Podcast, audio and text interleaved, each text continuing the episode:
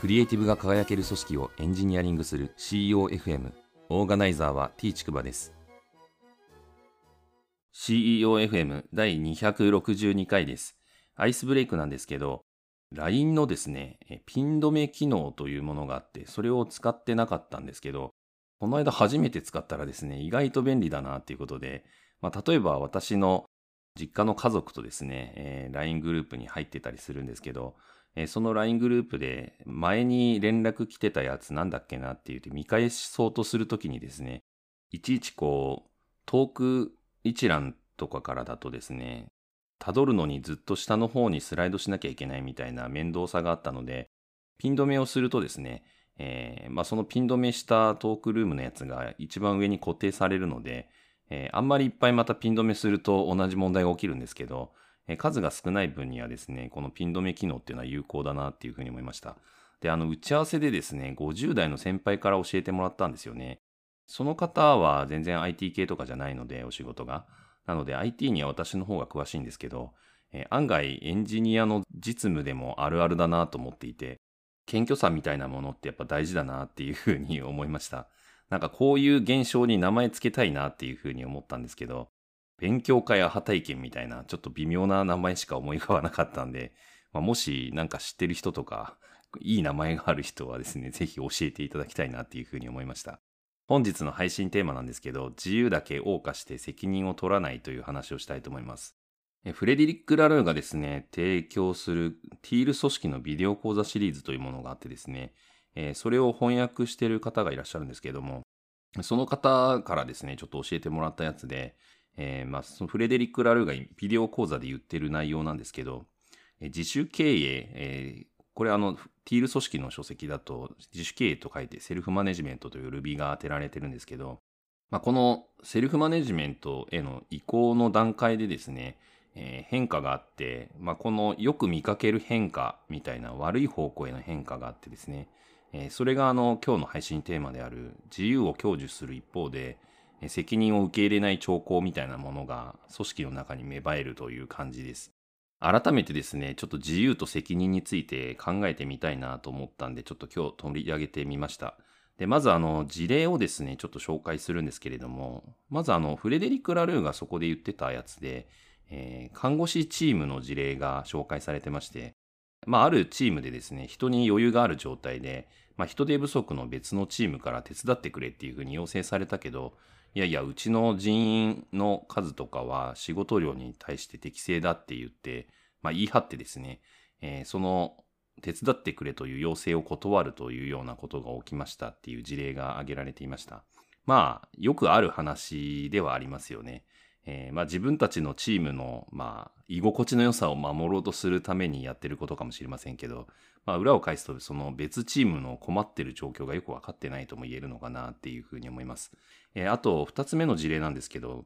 ある中国企業の事例が紹介されていました。えー、これは非常にですね、極端な事例なんですけれども、えー、労働時間をですね、チェックしない意思決定をして、えタイムレコーダーを撤去した当日に、CEO が出社をしてみたら誰もいなかったみたいな 感じで、えー、怒るっていう感じのエピソードが紹介されていました。で、私自身もですね、なんか似たような経験があるなっていうふうに振り返ってみると思うんですけど、まあ、新規事業立ち上げから運用段階へまシフトしていくみたいな時にですね、まあ、必ず似たようなことが起きるなっていうふうに感じています。まあ、人の入れ替わりとかですね、まあ、例えば新規事業立ち上げだったら、あ結構優秀な人たちが揃ってたり、まあ、いわゆるセルフマネジメントができる人たちが揃ってたりするんですけど、まあ、そこから辞めたりとかしてですね、人が入れ替わって、で、立ち上げが終わった後は運用段階になってですね、えー、全然違う人になって、で、そういう人たちはどちらかというと、その、まあ、ジュニアクラスの人も混じってるみたいな、まあ、そんな感じだとですね、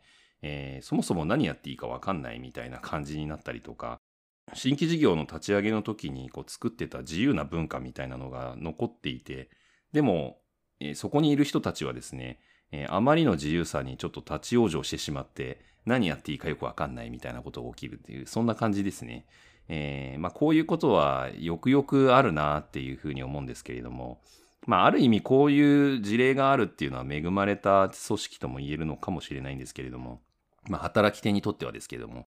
ただ、この自由と責任のバランスっていうのはやっぱ大事なんですけど、結構難しさもあるなっていうのがあるなって感じています。で、フレデリック・ラルーンが言ってるですね、まあ、この辺の話で大事なポイントみたいなのを言っててですね、えー、それが2つあって、1つはですね、組織の成熟度が大事みたいなことを言ってます。まあ、一人一人が自立していることが大事だよねっていうことはまあ当然だと思うんですけれども、えー、まあ私が解釈した感じだとですね、えー、目標がまず一致しているっていうことと、えー、行動が見通しが立っているっていうことですね。まあ、この二つが大事なんじゃないかなと思っていて、まあ、この二つをですね、ある意味責任とも言えるんじゃないかなということで、まあ、それぞれが納得して、こういうことをですね、オーソライズしてやってるみたいな感じですかね。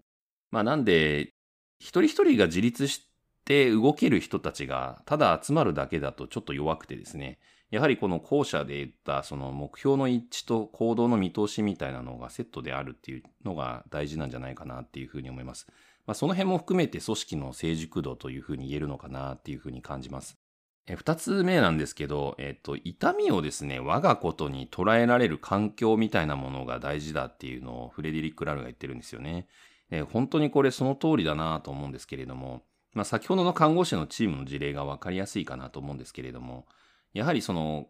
別のチームが困っているというですね、まあ、事実があるんですけれども、まあその困っていることがですね、自分ごとになってないんですよね。なので、まあ自分たちのこととか自分たちのチームのことだけ考えてれば、まあ手伝わなくてもいいって感じなんですけど、広い意味で同じ組織であればですね、え当然横のチームが困ってたら助けるっていうのが必要だとは思うんですけれども、まあ、自分ごとになってないっていうところが、要するにその痛みとかが、あピンとこないっていう状態になってる。まあ、麻痺してるとも言えるのかもしれないんですけど、まあ、そんな状態になってるって感じですよね。なので、やっぱ、この、誰かが困ってるってことが自分ごとになるためには、えー、高い情報の透明性みたいなものが必要だったりとか、まあ、あと直接その困ってる人たちに触れるっていうのが大事なんじゃないかなっていうふうに思います。えこの辺のことをですね、組織的にちゃんと考慮して、え解決の方向に動いていかないといけないんだろうなっていうふうに思っています。で、さらにですね、私自身が考えていることをちょっとお話しするんですけど、まあ、あの、自由と責任の順番と、あと適切なサイズみたいなものがあるかなっていうふうに思っていてですね。まあこれは私が言ってることなんですけど、まあ個人的にはですね、自由が先で、えー、成熟度がま高い人ほど自由があらかじめ保障されているところを選択できるっていう、まあ、世の中になってるんですよね。なので、やはりこの責任をですね、あまりこうなすりつけるみたいな、押し付けるみたいな感じに捉えられるとですね、えー、まあ、当然自由が小さい状態で責任が大きいっていうと、まあ、単なるブラック企業じゃんみたいな感じにやっぱなっちゃうので、まあ、それだと良くないという感じで、まあ、基本採用的な目線で言えばですね、えー、優秀な人を採用したいと思うなら、まず自由を確保するっていうのが先にあってですね、まあ、そこに適切な量の責任が紐づいてるみたいな感じの設計がいいんじゃないかなっていうふうに思っています。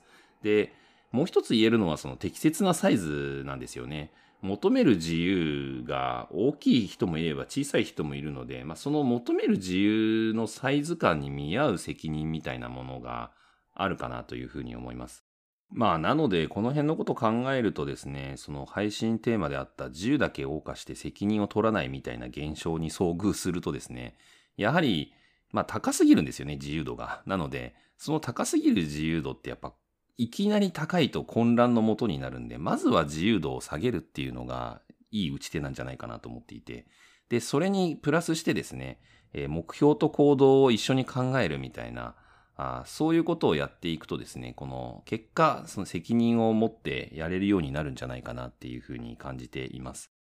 第262回の配信は以上です。ご意見ご感想などあれば、Twitter アカウント t ちくばまでハッシュタグは CEOFM です。